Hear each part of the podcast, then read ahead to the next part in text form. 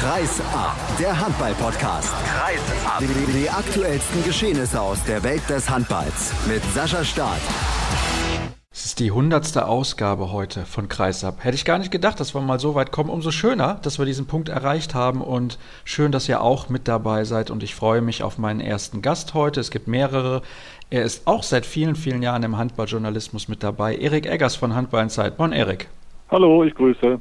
Wir haben ein paar Themen, über die wir natürlich schon in diesem Take sprechen. Auf jeden Fall der Dreikampf an der Spitze. Dann wollen wir diskutieren, wie man denn den Hype rund um die Europameister mitnehmen kann in die kommenden Monate und vielleicht auch in die kommenden Jahre. Wir sprechen über mögliche TV-Situationen, was die Übertragung verschiedener Wettbewerbe angeht. Der Weltmeisterschaft 2017 natürlich vorrangig und auch der Handball-Bundesliga im Jahr danach, denn da laufen die TV-Rechte aus. Und es gab einen sehr, sehr interessanten Transfer zu vermelden, aber der Reihe nach, denn Letzte Woche gab es ein sehr, sehr wichtiges Spiel in der DKB Handball Bundesliga. Die Rhein-Neckar-Löwen haben zu Hause verloren gegen die SG Flensburg-Handewitt. Wie ich finde, verdient, Erik.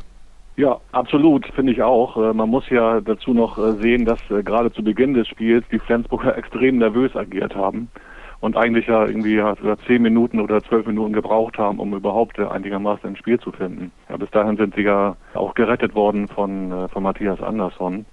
Und aber spielerisch, was die Spielkultur betrifft, hat Flensburg mich wirklich irgendwie auch auf fast allen Linien äh, überzeugt. Ich finde es sehr, sehr interessant. Sie haben ja sehr gut agiert gegen Andy Schmid. Warum gelingt es aus deiner Sicht vielen Teams halt nicht, Andy Schmid zu kontrollieren? Das ist ein Punkt, den ich so nicht sehe. Mein Eindruck war eher der, dass Andy Schmid in den entscheidenden Situationen oder in vielen Situationen zurückgezogen hat dass er einfach anders gespielt hat, auch zum Beispiel im Vergleich zu dem Auswärtsspiel in Göppingen. Also er hat nicht mit dieser Konsequenz sozusagen das Tor gesucht, wie er das noch in Göpping gemacht hat. Und natürlich kam dann noch äh, dann hinzu, dass Jakobsen ihn äh, in der Schlussphase als äh, siebten Feldspieler gebracht hat, wo er das ja schon fast gar nicht mehr machen konnte, was ich äh, auch äh, sozusagen einen taktischen Fehler fand. Aber wie gesagt, mein grundsätzlicher Eindruck war der, dass einige Spieler bei den Löwen, nicht nur Schmid, sozusagen auch ein bisschen ja mentale Probleme hatten in den entscheidenden Situationen in dem Moment, wo es halt darauf ankam, vielleicht die Meisterschaft zuzumachen schon in diesem Spiel. Ist der Druck zu hoch gewesen, deiner Meinung nach, oder ist das Übermotivation vielleicht sogar? Oh, das ist immer schwer, ja, schwer zu sagen. Auf jeden Fall war das äh, das Ergebnis, ja, dass äh, Andy Schmid halt ja etwas schlechter gespielt hat. Ja, das ist ja so, sogar deutlich schlechter als im Vergleich zu dem Göpping-Spiel und ja auch deutlich schlechter als äh, im Auswärtsspiel in Flensburg. Da sind sie ja mit einer brutalen Konsequenz in jede Chance reingegangen. Und das war halt jetzt in diesem Spiel in Mannheim, obwohl sie ja diese 13.000 Zuschauer hinter sich hatten, überhaupt nicht zu sehen. Ja, vielleicht war da auch ein Problem, dass sie mittlerweile wissen, wenn wir jetzt alle Spiele gewinnen, mehr oder weniger, dann kann uns keiner mehr aufhalten. Aber die Situation hat sich natürlich durch diese Niederlage deutlich verändert. Es gibt jetzt sechs Minuspunkte auf dem Konto der Löwen, genauso viele wie beim THW Kiel. Das war ja auch dein Meistertipp. Du hast das auch immer wieder gesagt. Der THW Kiel wird deutscher Meister. Glaubst du da immer noch dran aufgrund der Verletzungsmisere? Ja, es ist äh, schon äh, schwer vorherzusagen jetzt, äh, wenn man ehrlich ist. Ich glaube, dass sich das entscheiden wird zwischen Flensburg und Kiel und äh, dass es äh, darauf ankommt, wie Kiel jetzt diesen Februar und, äh, und den März übersteht und welche Spieler dann tatsächlich zur Verfügung stehen. Wenn Kiel jetzt äh, die nächsten Spiele unbeschadet äh, übersteht, halte ich das auch für denkbar, dass sie dann Flensburg schlagen äh, im letzten entscheidenden Heimspiel. Im April ist es, glaube ich, oder im, im, im Mai.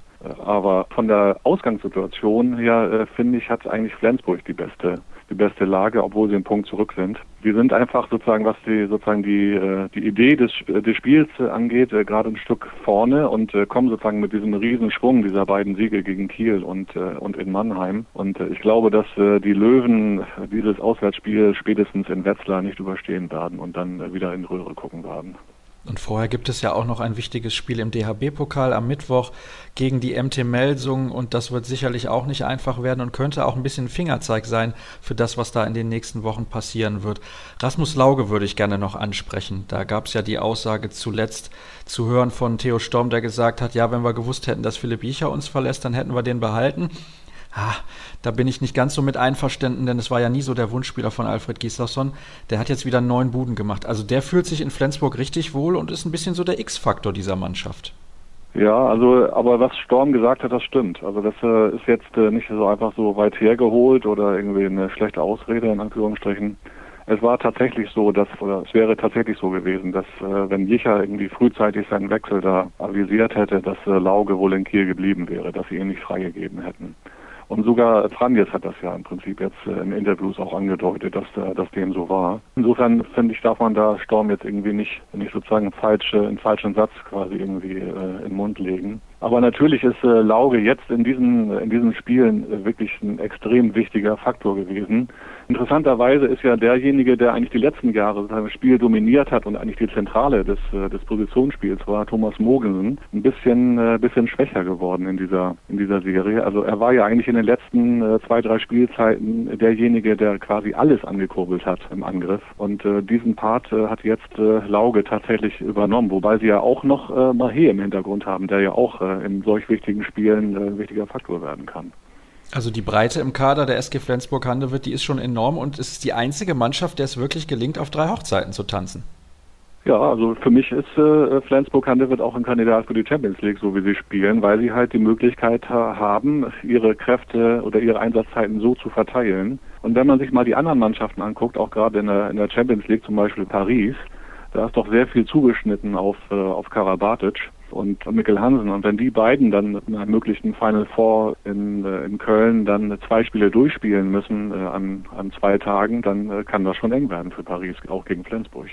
Und die Flensburger spielen einfach auch sehr, sehr schönen Handball. Das muss man auch dazu sagen. Wichtig natürlich bei dieser Mannschaft, die Abwehr muss gut funktionieren. Sie müssen in den Gegenstoß kommen und vorne müssen sie die gegnerische Defensive in Bewegung bringen. Ansonsten Shooter aus dem Rückraum, Jakobsen und Glandorf, das sind die beiden Optionen, die sie haben. Und Peter Georgic kommt auch immer besser in Fahrt kommt immer wieder. Du hast diese Tempo-Gegenstöße ja jetzt angesprochen. Dieses Spiel in Mannheim war ja kein Tempo-Gegenstoßspiel. Ganz und gar nicht. Ja, da kam ja relativ wenig von Anderson. Die, also die meisten äh, Tore kamen ja aus dem Positionsspiel, als es äh, darum ging, das Spiel zu entscheiden. Ja, das war ja kein klassisches äh, Flensburg-Spiel, wo sie aus der Abwehr heraus dann viele leichte Tore irgendwie machen, sondern Eggert und äh, Swan war ja gleich zu Hause geblieben. Eggert hat ja auch nicht äh, viel gespielt, nur die sieben Meter eigentlich geworfen. Das war sozusagen, von daher war es da total untypisch. Ja, aber ich stimme dir zu, im Rückraum haben sie jetzt diese äh, Option. Äh, Jakobsen hat enorm viel Selbstbewusstsein offenbar getankt bei der Europameisterschaft in Polen. Und äh, George kommt auch immer besser, er hat auch einen sehr wichtigen Treffer äh, geworfen am Mittwoch. Also ist schon äh, interessant, was da gerade passiert. Also George kann auch ein wichtiger Mann werden für diese großen Spiele zeigt, wie variabel diese Mannschaft überhaupt ist. Und dann kommt noch jemand wie Jakob Heinl zurück, hat zwar jetzt dann am Mittwoch nicht gespielt, aber die positiven Nachrichten bei der SG Flensburg Handewitt reißen nicht ab. Wir kommen zum nächsten Thema. Ich habe es eben schon angesprochen. Wir wollen natürlich über diesen Hype sprechen, der rund um die Bad Boys durch den Gewinn des EM-Titels entstanden ist. Und die große Frage ist, wie kann man denn diesen Hype konservieren? Wie kann man das machen, Erik? Ja, das Einfachste wäre, wenn die Nationalmannschaft weiter auf diesem hohen Niveau spielt. Ja, das ist äh, sozusagen der Schlüssel für das Ganze. Genau davon wird es abhängen, ob äh, sozusagen dieser Hype dauerhaft ist oder nicht. Und was das angeht, bin ich aber sehr zuversichtlich, weil wir eine völlig andere Situation haben als zum Beispiel nach der Weltmeisterschaft 2007 oder auch äh, nach dem Ende der, der goldenen Generation im Jahr 2004, als ja damals fünf Spieler aufgehört haben. Ja, weil diese Mannschaft, äh, die jetzt in Polen diesen Titel gewonnen hat, äh, völlig unverhofft, ist ja im Prinzip ein, ein Team, das äh, über Jahre so zusammenspielen kann. Weil sehr, sehr viele junge Leute dabei sind, vor allem für die Abwehr gilt das übrigens aber auch für zum Beispiel die Kreisläuferposition, die ja lange sozusagen ja als Problemposition wahrgenommen wurde, bis dann Wienzek 2012 auf einmal erschien. Also ist schon interessant, welche Möglichkeiten oder welche Potenziale in dieser Mannschaft stecken. Und vor allem wird es interessant werden, wie Sigurdsson jetzt äh, ja diese Mannschaft äh, von Polen ergänzt oder auf äh, ja auf äh, verschiedenen Positionen besetzen wird, gerade im Hinblick auf Olympia, wo ja in Rio de Janeiro nur 14 Plätze frei sind. Ja, dann bleiben wir doch direkt mal bei diesem Thema beziehungsweise bei diesem Problem für Dago Sigurdsson, denn das ist ein absolutes Luxusproblem. Jetzt mal exemplarisch für die Kreisläuferposition, die hat herausragend gut funktioniert bei der Europameisterschaft. Ich kann mich an Spiele erinnern von Erik Schmidt, der hat der 6 von 7 gemacht, hat der 4 von 4 gemacht, dann haben wir noch Pekler, dann Yannick Kohlbacher, der eine ganz andere Rolle spielt, auch taktisch, weil er ein anderer Spielertyp ist. Was machst du dann denn mit dem Kollegen Patrick Winczek, der vielleicht einer der allerbesten Kreisläufer überhaupt weltweit ist in der Abwehr und im Angriff? Ja, er wird äh, sozusagen mit ihm spielen jetzt die Testspiele oder wird ihn wahrscheinlich auch einladen, äh, wenn, äh, wenn Winzek äh, rechtzeitig zurückkommt. Und äh, dann hat er in der Tat vier sehr qualitätvolle Kreisläufer zur Verfügung. Und er wird natürlich dann auch gucken, was in der Abwehr passiert. Ja, also Kohlbach hat für meinen Begriff äh, für Rio relativ schlechte Chancen, weil er halt irgendwie so ein Abwehrmonstrum ist äh, wie die anderen. Das wird sozusagen sein, wahrscheinlich der entscheidende Nachteil für Kohlbacher sein. Aber äh, das sind, wie gesagt, du hast es erwähnt, äh, Luxusprobleme für Sigurdsson. Das äh, betrifft ja auch noch andere Positionen. Ich nehme jetzt mal den Rechtsaußen, wo Reichmann ja wirklich so überragend gespielt hat bei dieser Europameisterschaft, dass es äh, für Grötzke jetzt kompliziert werden dürfte, da seinen Stammplatz äh, zurückzuerkämpfen. Ist ja schön, dass wir diese Probleme haben. Also vor zwei, drei Jahren, da hatten wir noch ganz andere Sorgen. Ja, das äh, sehe ich ganz genauso. Also das äh, betrifft, äh, wie gesagt, fast alle Positionen. Ich sehe eigentlich nur eine Position, die sozusagen auf Sicht ein bisschen schwierig werden könnte und das ist äh, der Rückraum Mitte. Strobel hatte ja irgendwie bis zum Halbfinale ja doch ein recht dürftiges Turnier gespielt, muss man sagen. Also er hat ja dann das entscheidende Tor gegen oder ein entscheidendes Tor gegen Dänemark im, im letzten Hauptrundenspiel erzielt. Und danach hat sich diese Bremse so ein bisschen gelöst. Aber auch da ist ja jemand äh, mit äh, Paul Drucks äh, sozusagen jetzt in der Hinterhand, der wahrscheinlich dann auf Mitte viel spielen wird, den Sigurdsson da aufbauen wird in der Nationalmannschaft. Da bin ich mir eigentlich ziemlich sicher. Ich sehe eigentlich keine Position im Moment, die wirklich eine Problemposition darstellen dürfte für die nächsten Jahre. Das macht ja eben diese Mannschaft jetzt auch so reizvoll. Das sehen ja auch die Leute, die ein bisschen Ahnung von Handball haben. Und dieses Gefühl, dass mit dieser Mannschaft viel zu erreichen ist jetzt die nächsten Jahre, dieses Gefühl sitzt auch in den Etagen wichtiger, Führungsetagen wichtiger Konzerne, glaube ich. Welche Entscheidungsträger beim DHB und in der Liga siehst du besonders in der Verantwortung, diesen Hype halt mitzunehmen? Wir haben jetzt über das Sportliche gesprochen, aber es gibt ja auch Dinge abseits des Sportlichen. Ich äh, glaube nicht, dass sich da jetzt äh, mit dem Titel sozusagen ja, viel verändert hat. Also für mich ist eine Schlüsselfigur Marc Schober, der ja sozusagen die Vermarktung auch äh, als äh, Geschäftsführer der Handball-Marketing voranzutreiben hat. Schober hat nun irgendwie auch vorher schon äh, gute Arbeit geleistet für meinen Begriff. Hat ja auch schon vor der Europameisterschaft neue Sponsoren akquiriert äh, oder gemeinsam mit äh, Sport 5 das gemacht.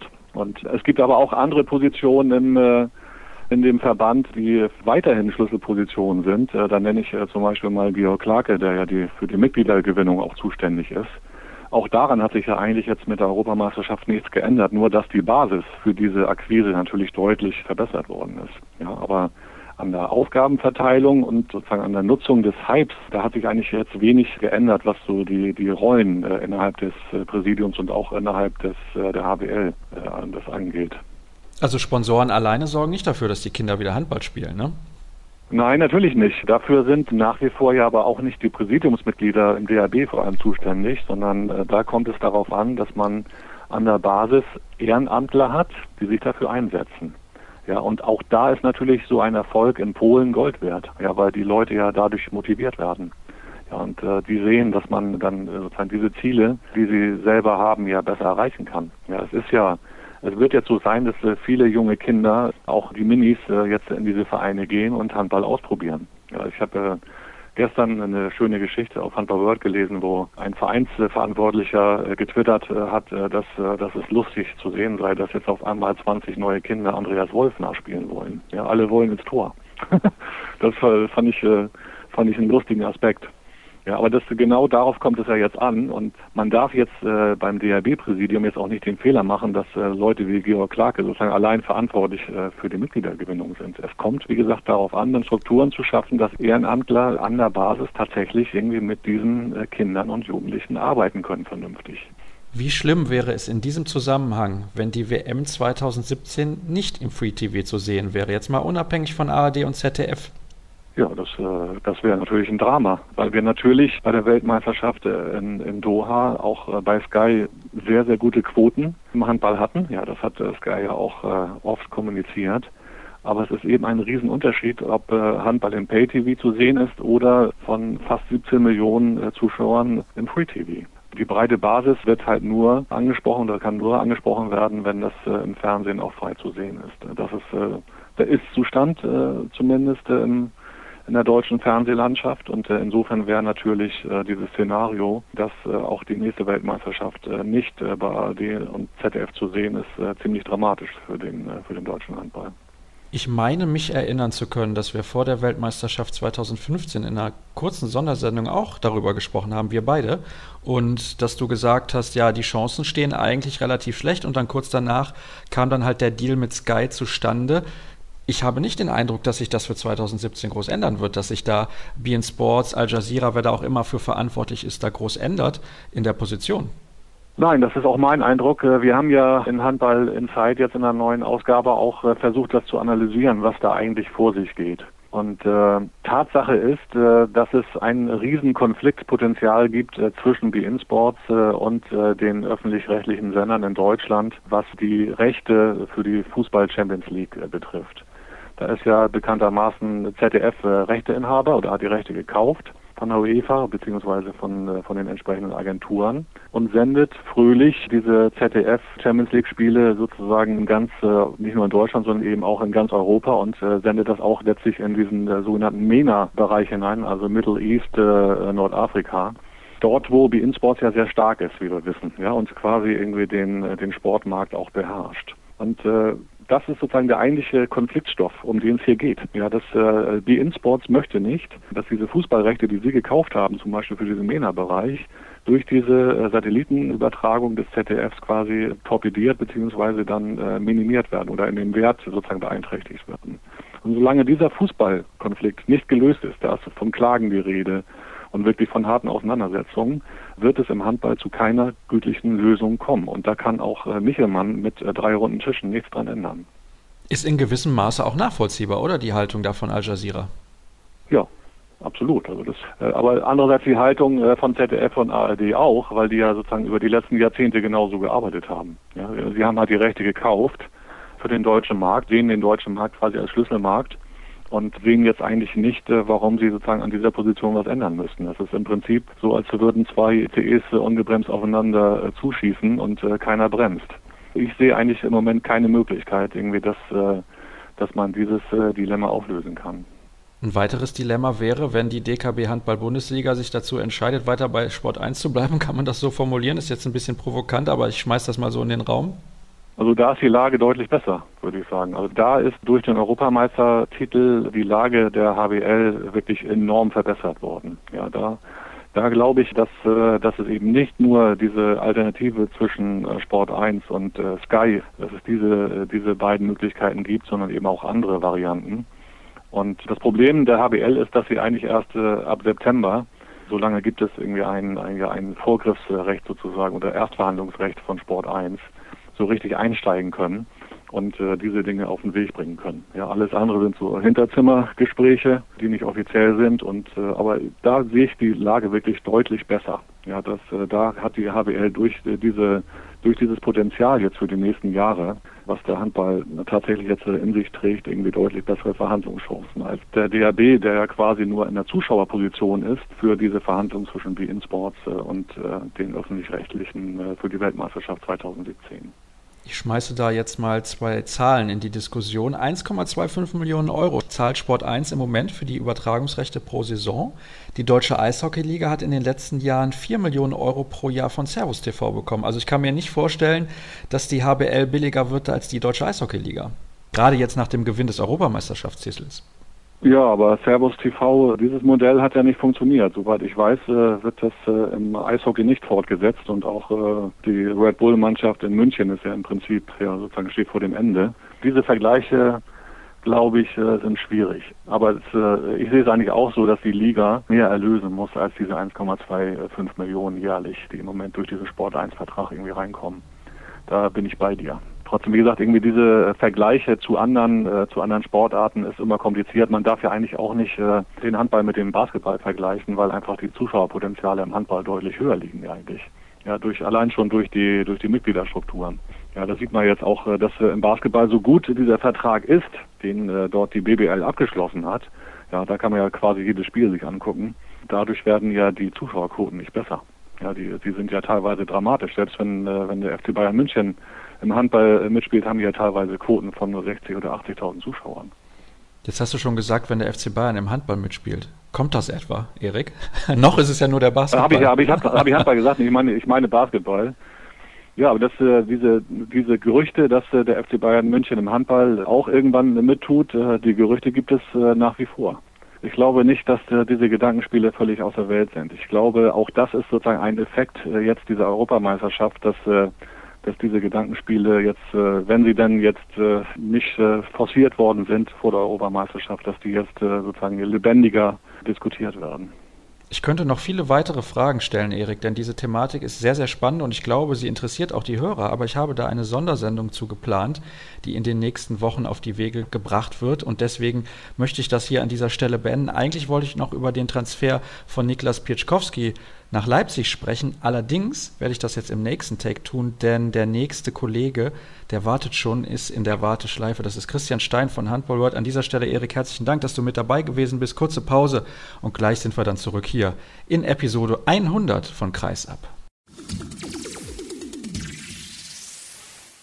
Zurück in den Viktor Schilagi Studios und ich muss natürlich jemanden heute in der 100. Ausgabe begrüßen, der bei, ich weiß nicht wie vielen dabei war. 60, 70 Stück, Christian?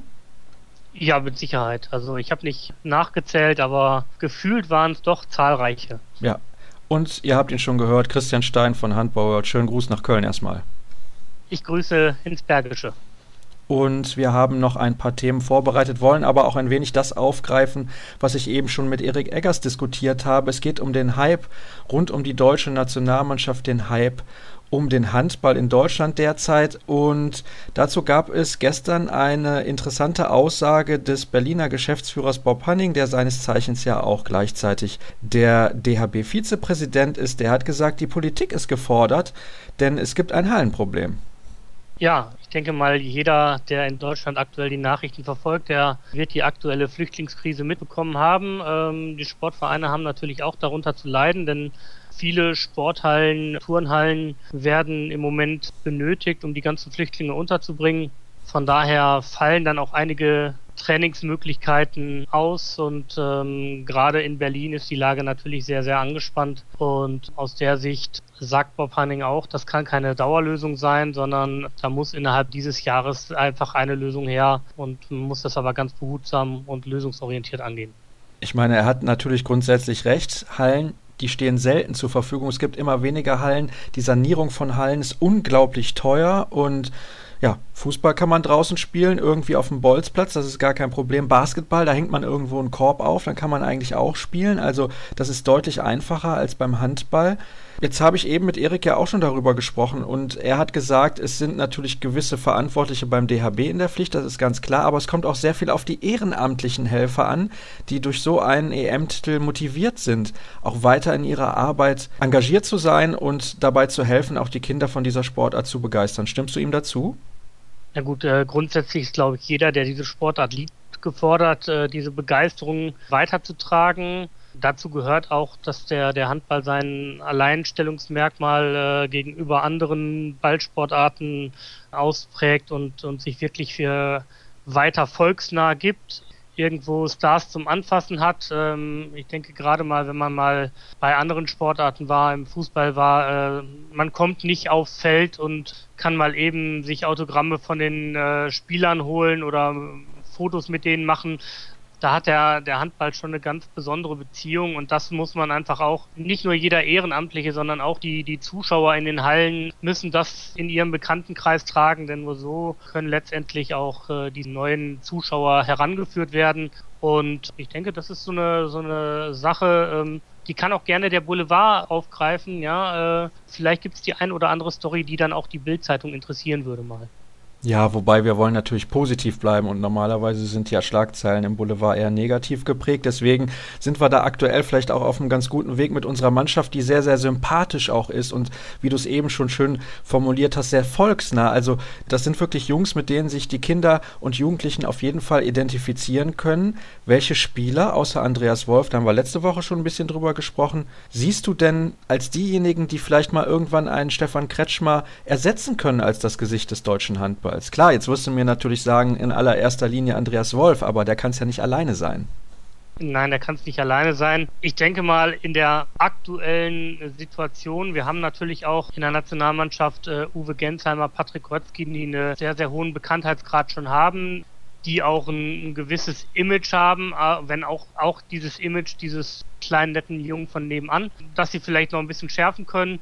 Wir haben mit Sicherheit mit Christian Dissinger ein Rückraumspieler, der da prädestiniert zu ist, der auch in den sozialen Medien sehr aktiv ist und der auch über die deutsche Grenze schon hinaus entsprechend Bekanntheit hat, dadurch, dass er in der Schweiz gespielt hat, dadurch, dass er beinahe in Spanien schon gespielt hätte für, für Atletico Madrid. Mit Sicherheit auch einer. Ich setze, setze viel auf Janik Kohlbacher, auch wenn er vielleicht noch äh, einer der jüngsten ist. Ja, da gucken wir mal. Du bist aber deutlich optimistischer als nach dem WM-Titel 2007, wo wir ja auch viele ältere Spieler dabei haben. Ist das der größte Unterschied, dass wir jetzt eine Generation haben, die noch zehn Jahre so in der Nationalmannschaft zusammenspielen kann? Jetzt mal ja Leute wie Carsten Lichtlein und Martin Strobel außen vor.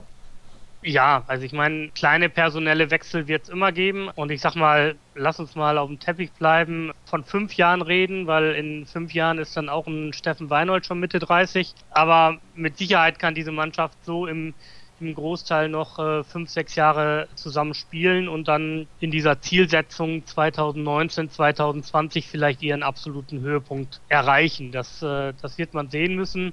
Es hilft natürlich der, der Popularität jetzt erstmal, man kennt die Leute so langsam, aber jetzt gilt es halt dann auch bei den nächsten Turnieren eben dann auch nachzulegen und ähm, da reicht es einfach nicht nur in Rio dabei zu sein, da muss man mindestens auch die äh, Vorrunde überstehen und man muss dann auch, ähm, dann ist es eine Frage, wie das Spiel läuft. Also man kann immer ehrenhaft ausscheiden nach einer dramatischen Niederlage gegen Spanien im 7 Meter werfen oder sowas. Hat es ja auch schon bei Olympia gegeben. Gut, 2004 sind wir weitergekommen, aber trotzdem, da hätte es ja auch leicht andersrum ausgehen können und trotzdem war der Mannschaft keiner böse genauso muss man nicht einfach nur auf das, auf das Endergebnis gucken, sondern wie sich die Mannschaft präsentiert. Und ähm, es kann so schnell gehen, dass man da schnell mal irgendwie Platz 9 bis 16 nur bei einer WM hat, weil man dann im äh, Achtelfinale entsprechend gegen einen starken Gegner spielen musste. Also ich kann mir nicht vorstellen, dass die Spanier groß Lust haben, bei Olympia gegen uns zu spielen. Aber gut, das müssen wir natürlich erstmal abwarten. Rio ist noch ein paar Monate hin und wir wollen uns ein wenig mehr mit der Aktualität beschäftigen und schauen wieder in die DKB Handball Bundesliga. Eben war es ja schon Thema, der Dreikampf an der Tabellenspitze. Auch unten geht es relativ eng zu. Aber wir schauen auf einen Aufsteiger, der sich zuletzt einen ehemaligen Nationalspieler geholt hat mit Benjamin Herd, nämlich der SCDHFK Leipzig und jetzt bei Niklas Pieczkowski zugeschlagen hat. Also in Leipzig, da werden auf jeden Fall die Weichen gestellt für die kommenden Jahre und das nicht schlecht. Ja, kann man dem SCDFK Leipzig nur gratulieren. Niklas Pitschkowski hat ja, hat ja schon bei Tusem Essen unter Christian Prokop trainiert. Also die beiden kennen sich relativ gut. Jeder weiß, was er vom anderen zu erwarten hat. Von daher kann man mit Sicherheit auch davon ausgehen, dass das passen wird. Interessanterweise ersetzt äh, Pitschkowski ja dann auch Philipp Pöter, der eben auch früher in Essen war, unter Christian Prokop und der nach Wetzlar geht. Aber mit Blick auf die Zukunft ist natürlich Pitschkowski jünger und äh, dementsprechend eine Investition in die Zukunft, zumal ja auch dann Philipp Weber gehen muss. Also die Leipziger, die scheinen auf jeden Fall auf dem richtigen Weg zu sein, wenn man jetzt mal schaut. Klar, es gab jetzt diese Niederlage beim THW Kiel am Wochenende, aber ich glaube, da kann man durchaus mal verlieren.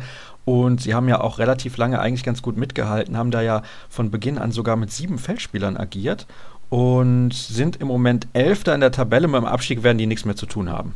Nein, mit dem Abstieg äh, sollte Leipzig nichts mehr zu tun haben. Ich denke, 17 Punkte haben sie jetzt auf dem Konto das dürfte im Normalfall reichen, zumal wir ja, also da sehe ich in erster Linie wirklich nur noch diesen Dreikampf zwischen Eisenach, BHC und Lübbecke. Und ja, wenn es dann schlecht läuft, dann, dann rutschen da vielleicht noch Stuttgart und Balingen mit rein, aber alle anderen sehe ich da eigentlich schon gesichert. Auch Lemgo hat sich so mittlerweile gefangen eigentlich. Mit dem Potenzial in der Stadt Leipzig traust du denen zu, in den nächsten drei, vier Jahren mal so Richtung Rang 6 bis 8 anzugreifen? Ja, die Frage ist natürlich immer, wie das, wie das Potenzial da ist. Leipzig ist ein traditioneller Frauenhandballstandort. Da wird man sehen, wie sich das innerhalb der, der Stadt verschieben wird. Wir kriegen auch in Leipzig gerade Konkurrenz durch den Fußball, dadurch, dass der RB Leipzig auf dem Sprung in äh, Richtung erste Liga ist. Auch da wird man sehen, gerade beim Werben um Sponsoren, wie sich das Ganze auswirkt. Und dann muss man mal gucken. Also ich ähm, man hat natürlich den Vorteil, dass man da mit äh, Stefan Kretschmer einen guten Türöffner hat in den eigenen Reihen, der dann den einen oder anderen Sponsor auch mit seinen Geschichten aus der Vergangenheit entsprechend motivieren kann oder auch hinbringen kann zum, zum SCDFK. Und die Mannschaft zahlt das im Moment mit Leistung auch entsprechend zurück. Und von daher wird man da mit Sicherheit mal in die Region einstelliger Tabellenplatz vorstoßen können. Aber ist klar, wenn man sich anguckt, welche Mannschaften da aktuell sind, dann hat man da auch ganz schön finanzkräftige Konkurrenz im Moment noch vor sich. Und du hast es gerade schon gesagt, Konkurrenz hat man auch in der eigenen Sportart, in der eigenen Stadt mit dem HC Leipzig, die, ich weiß gar nicht, wie viele Meistertitel die nach der Wende gewonnen haben, aber etliche waren es auf jeden Fall. Im Endeffekt spielt es aber auch gar keine Rolle, denn es zählt das Aktuelle und da ist der HC Leipzig Tabellenführer der Frauenbundesliga. Allerdings muss man sagen, mit mittlerweile acht Minuspunkten auf dem Konto, einem mehr als die Tussis aus Metzingen, genauso viele wie Bietigheim und satte drei mehr als der Thüringer HC, der allerdings zwei Spiele weniger ausgetragen hat. Jetzt hat Herbert Müller vor ein paar Wochen mit mir gesprochen. Da gab es ein Spiel in Leverkusen, da hatte ich die Gelegenheit, mal hinzufahren. Da hat er gesagt, mm, wir haben so viele Verletzte und so weiter und so fort. Wir haben Doppelbelastung. Dann haben sie, glaube ich, mit neun in Leverkusen gewonnen. Und jetzt sind sie trotzdem wieder problemlos vorne. Was ist los mit der Konkurrenz? Warum sind die nicht in der Lage, konstant genug zu spielen, um zumindest national den Thüringer HC zu gefährden? Naja, also zum einen muss man sagen, es gab natürlich dieses Spiel zwischen Leipzig und dem THC, was Leipzig gewonnen hätte, wenn der THC nicht wirklich ins volle Risiko gegangen wäre und nach einem krassen Fehlstart mit sieben Feldspielerinnen das Ding wirklich noch gedreht hätte. Das war in Sachen Titelkampf natürlich eine wirkliche Vorentscheidung und der HC Leipzig hat dann jetzt unter der Woche in Metzingen verloren. Auch das ist mit Sicherheit kein Beinbruch. Also von daher wird man sehen müssen, wie sich, wie sich das Ganze entwickelt. Möglicherweise fällt erst die Entscheidung am letzten Spieltag, wenn dann der THC den HC Leipzig empfängt. Aber vielleicht ist bis dahin auch durch. Also es gibt mit Sicherheit ein sehr, sehr enges Feld diese Saison in der Handball-Bundesliga Frauen. Wir haben da sechs Mannschaften vorne, die wirklich fast auf einem Level agieren und dann entscheiden eben Kleinigkeiten und dann entscheiden auch mal so Sachen wie ein Unentschieden gegen die Füchse Berlin oder sowas zu Ungunsten vom, vom HCL am Ende die Saison. Aber sonst haben sie sich eigentlich nur gegen die direkten Konkurrenten die bisherigen Punkte eingefahren. Wie hoch wäre dieser Meistertitel für den Thüringer HC denn einzuschätzen? Denn ich habe so ein bisschen das Gefühl bei deinen Aussagen, dass du auch davon ausgehst, dass der THC am Ende wieder ganz vorne stehen wird. Ich gehe davon aus, dass der THC am Ende ganz vorne stehen wird. Ich denke mal, gerade Kreisläuferin Danik Snelda will sich da mit einem Titel noch verabschieden, bevor sie dann wahrscheinlich ins äh, östliche Ausland verschwindet. Und ich glaube, beim THC wird so langsam der, der Neuaufbau mal beginnen müssen und von daher wird es für, für einige Spielerinnen die letzte Chance sein, nochmal den, den deutschen Meistertitel zu holen. Es wäre der sechste in Serie und das hat es, seitdem es die Frauenhandball-Bundesliga gibt, ein einziges Mal gegeben. Von 1982 bis 1987 hat Bayer Leverkusen sechsmal in Serie den Meistertitel gewonnen. Und wenn man sieht, welche Spielerinnen Herbert Müller und sein Verein in den letzten Jahren immer abgeben mussten, finde ich, wäre es schon sensationell, wenn sie es in diesem Jahr wieder schaffen, zumal, du hast es ja eben auch gesagt, die Konkurrenz immer stärker wird. Da Nick Snelda, die Kreisläuferin, eine absolute Weltklasse-Spielerin in Abwehr und Angriff, wird zum Saisonende den Verein verlassen. Nadja Nadgornaja ist im Sommer gegangen. Davor gab es auch immer wieder sehr hochkarätige Abgänge. Und es gibt einen weiteren Wechsel zu vermelden, nämlich in Leverkusen. Kim Neitzinavicius hat sich dazu entschlossen, im Sommer nach Bietigheim zu wechseln. Wie stehst du zu diesem Transfer? Ja, ich denke mal, äh, aus Sicht von Kim ist es die, die logische Entwicklung, in dieser Saison aus Leverkusen wegzugehen. Die finanziellen Mittel in Leverkusen waren immer schon sehr, sehr begrenzt. Gerade wenn dann Vereine wie, wie Bietigheim, wie Metzingen mit deutlich äh, höheren finanziellen Möglichkeiten noch hinzustoßen, dann wird es halt immer schwieriger. In Leverkusen macht man das Beste draus und äh, versucht das Geld in die Jugendarbeit zu investieren und über die Eigengewächse letztendlich auch äh, weiterhin den, den Erstliga-Handball zu erhalten. In Sachen Nachwuchsförderung sind, glaube ich, äh, Leverkusen und äh, Leipzig die Vereine, die die meisten Spielerinnen in der ersten, zweiten und dritten Liga ausgebildet haben. Von daher wird man diesen Weg auch ähm, da weiterverfolgen und für Kim ist dann einfach dieser Punkt mal gekommen, um sich weiter weiterzuentwickeln, muss sie eben dauerhaft international spielen. Das sind dann eben aktuell die Top 6 Bietigheim ist, glaube ich, örtlich gesehen noch derjenige Verein, der am nächsten in ihrer Heimat an der Bergstraße in, in Langen selber dran ist. Die Konkurrenz, die dann mitgeboten hat, national wie international, ist dann halt eben doch weiter weg. Aber mit Sicherheit äh, müssen wir uns nichts vormachen, dass Bietigheim auch gutes Geld bezahlt und einen ganz ordentlichen Kader hat, wobei es da intern, glaube ich, ein bisschen rumort. Ist nicht ganz so einfach mit den Charakteren, die dort unterwegs sind, aber das könnten wir jetzt zu Tode diskutieren. Das wollen wir an dieser Stelle nicht tun. Und jetzt wollte ich gerade noch eine Frage stellen. Ich hoffe, sie fällt mir auf die Schnelle wieder ein. Ansonsten, Christian, dein Tipp ist der Thüringer HC, habe ich so richtig interpretiert, ne? Ja, also ich denke mal, die Thüringer HC muss man letztendlich angesichts der aktuellen Lage immer an, an erster Stelle nennen. Wie gesagt, es kämpfen aus meiner Sicht vier Mannschaften. Dortmund und Oldenburg sind zwar rechnerisch auch noch nicht allzu weit entfernt, aber auf Dauer sehe ich beide nicht irgendwie in der, in der Lage, dieses dieses Quartett da vorne irgendwie punktemäßig zu gefährden. Und es gibt noch spannende Duelle. Also Leipzig muss noch nach Bietigheim, Leipzig muss noch zum Thüringer HC. Da kann es auch blitzschnell nur noch der vierte Platz am Ende für ein HCL in der Saison sein. Es bleibt also spannend und unten bleibt es übrigens auch spannend, nachdem Celle am Wochenende bei Bad Wildungen gewonnen hat. Und jetzt kommen die Zellerinnen auf vier Punkte, genauso wie Göppingen und Rosengarten-Buchholz, haben aber das beste Torverhältnis, ganz knapp da minus 80 und Göppingen minus 83 Rosengarten bei minus 105. Also das könnte sich am Ende des Tages tatsächlich darüber entscheiden. Vielleicht haben auch alle gleich viele Punkte. Also da müssen wir auf jeden Fall mal abwarten. So oder so, Spannung ist garantiert sowohl oben als auch unten bei den Männern als auch bei den Frauen. Das ist ganz wunderbar. Und wir schauen jetzt gleich im nächsten Take noch auf den Abstiegskampf in der DKB Handball Bundesliga. Christian, erstmal danke für deine Zeit und der nächste. Ja, lass mich noch kurz eine Sache sagen. Nächste Woche wird dann besonders spannend, denn die unteren vier spielen genau gegeneinander. Göppingen empfängt Bad Wildungen und Celle hat ein Heimspiel gegen Rosengarten-Buchholz. Also das wird richtig spannend. Mehr Spannung können wir nicht haben. In der DKB Handball Bundesliga ist es unten auch relativ spannend und mehr dazu weiß der nächste Gast in der heutigen Sendung in Episode 100 von Kreisab und das ist Thomas Rademacher unter anderem für die Rheinische Post tätig.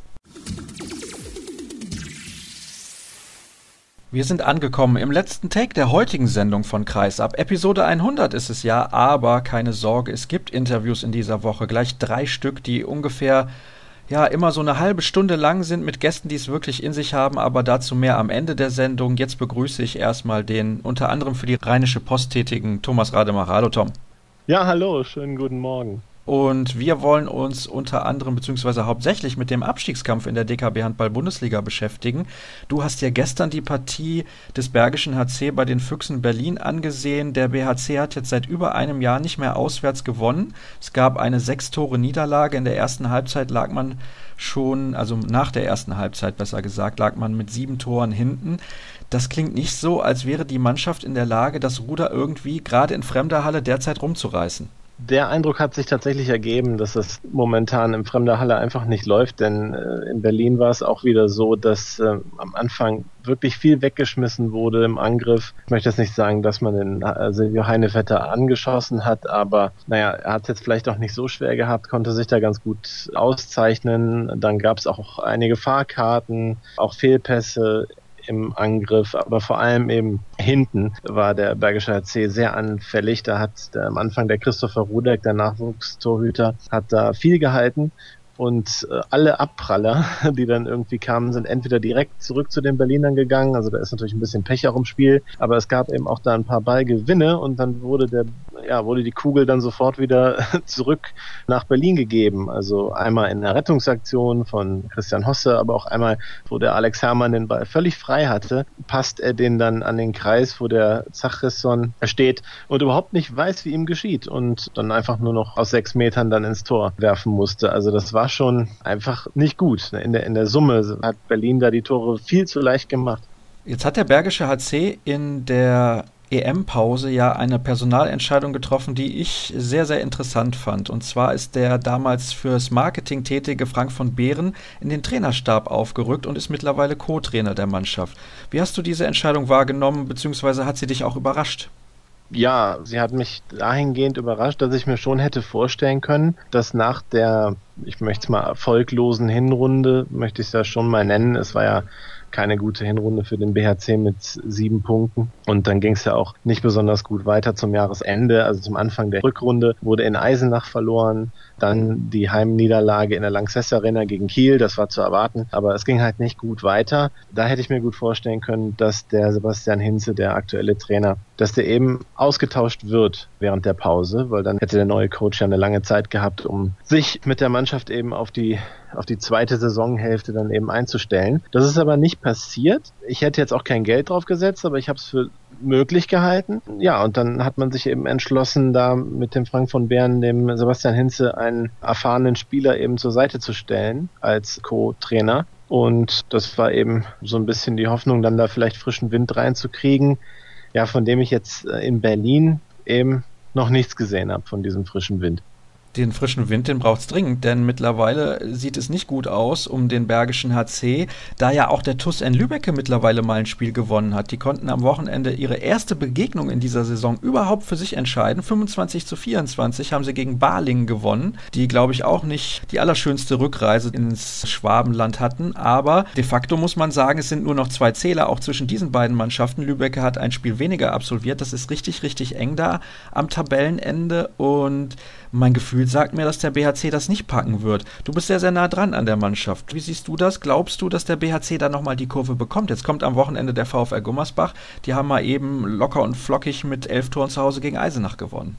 Stimmt, man kann jetzt von jedem Spiel schon fast behaupten, das ist ein Schicksalsspiel. Das haben wir schon vor drei Monaten ja geschrieben und gesagt, dass, es dass manche Spiele Schicksalsspiele sind. Aber irgendwie hat man den Eindruck, es wird immer weiter in irgendeiner Form verloren. Mit Ausnahmen, äh, Lemgo wurde ja auch gewonnen. Aber irgendwie bleibt die Situation immer gleich. Dem BHC fehlt ein Punkt auf einen Nicht-Abstiegsplatz. Das verändert sich irgendwie nicht so sehr auch verloren wird, es bleibt dabei. Ne? Und weshalb ich das erzähle, mein Gefühl sagt mir eigentlich die ganze Zeit schon, dass man das Ruder irgendwie rumreißt. Aber dieses Gefühl trügt mich nun mal auch seit sehr, sehr langer Zeit, denn der entscheidende Sieg, um dann mal die Abstiegsplätze zu verlassen, der kommt ja einfach nicht. Ne? Und es ist auch positive Erlebnisse wie der Sieg gegen Lemgo und der folgende Viertelfinalsieg im DRB-Pokal, was ja sehr positiv alles ist, haben nicht dafür gesorgt, dass irgendeine Sicherheit in die Mannschaft kommt. Ich habe den Eindruck, dieses Team ist total verunsichert. Jetzt ja auch in Berlin, diese ganzen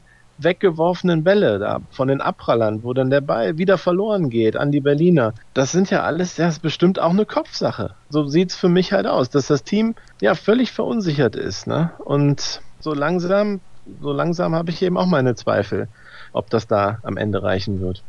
Glaubst du, dass es in dieser aktuellen Konstellation denn geht, mit Sebastian Hinze als Trainer und mit Frank von Beeren als Co-Trainer, dass die noch die Mannschaft so erreichen können, dass diese Verunsicherung irgendwann mal verschwindet? Weil du hast jetzt gerade gesagt, es gab ja Spiele wie beispielsweise gegen Lemgo, die man auf sehr emotionale Art und Weise gewonnen hat mit einem Buzzerbeater da. Ich glaube, zwei Sekunden vor Schluss hat Max Weiß den Ball ins leere Tor geworfen. Müsste eigentlich ja dann einen richtigen Aufschwung geben für das nächste Spiel. Und zack, verliert man dann wieder hoch auswärts. Also normalerweise ist ja so ein Sieg dann auch ein Befreiungsschlag, aber beim BHC irgendwie nicht.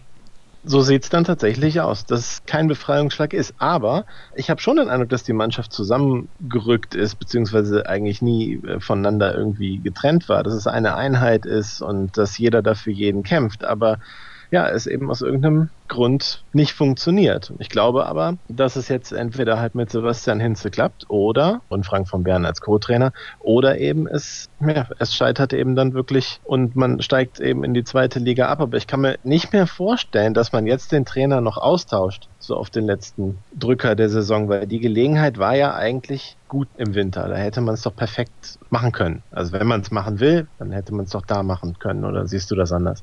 Nee, das sehe ich auf keinen Fall anders. Welche Konsequenzen hätte denn ein Abstieg für den Bergischen HC? Glaubst du, dass die Mannschaft dann in der Lage wäre, sofort wieder aufzusteigen?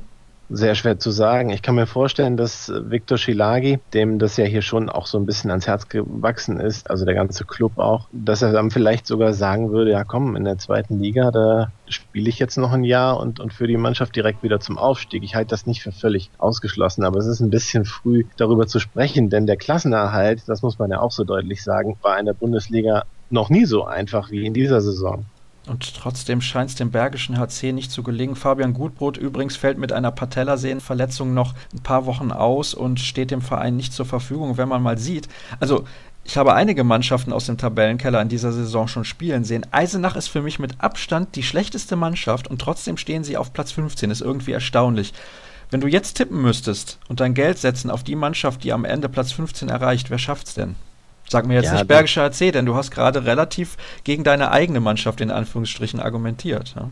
Was heißt meine eigene Mannschaft? Ich habe ja gesagt, dass mein Gefühl mir schon immer sagt, dass es gedreht wird. Da werde ich jetzt natürlich auch bei bleiben, denn ich glaube nach wie vor, dass der Klassenerhalt erreicht wird. Ich werde doch hier jetzt nicht auf Nettelstedt oder Eisenach setzen, die ich beide als schwächer einstufe als den BHC, auch wenn der BHC in Eisenach verloren hat. Ich äh, sehe die trotzdem schwächer. Nur irgendwann muss der BHC nun mal gewinnen. Und äh, wenn das jetzt gegen Gummersbach nicht passiert, dann weiß ich nicht, wann es passiert. Gummersbach ist in Form. Die haben auf jeden Fall Euphorie und wenn man sieht, Julius Kühn, der gewinnt da mal eben den Europameisterschaftstitel und danach hat er, glaube ich, in Kiel acht Tore gemacht, hat jetzt auch wieder sieben Buden gemacht. Also das wird schwer für den Bergischen HC aus dieser Krise herauszufinden, zumal Nettelstedt jetzt ein bisschen Schwung auch hat mit diesem Erfolg am Wochenende und die haben jetzt auch noch Zwei Punkte Rückstand auf den BHC und ein bisschen Lunte gerochen, da bin ich mir relativ sicher. Es bleibt auf jeden Fall spannend und es bleibt auch spannend in dieser Sendung, nicht in der heutigen, sondern in den drei Sendungen, die in der restlichen Woche noch kommen. Aber zunächst unser Quiz und da lautete die Frage in der Vorwoche, aus welchem Bundesland stammen die Handballer des Jahres Anna Lörper und Andreas Wolf. Die kommen beide aus NRW und eine aktuelle Quizfrage gibt es natürlich auch. Wir haben den Namen Bob Hanning heute des Öfteren erwähnt und ich würde gerne wissen, mit welchem Verein er die deutsche A-Jugendmeisterschaft gewonnen hat.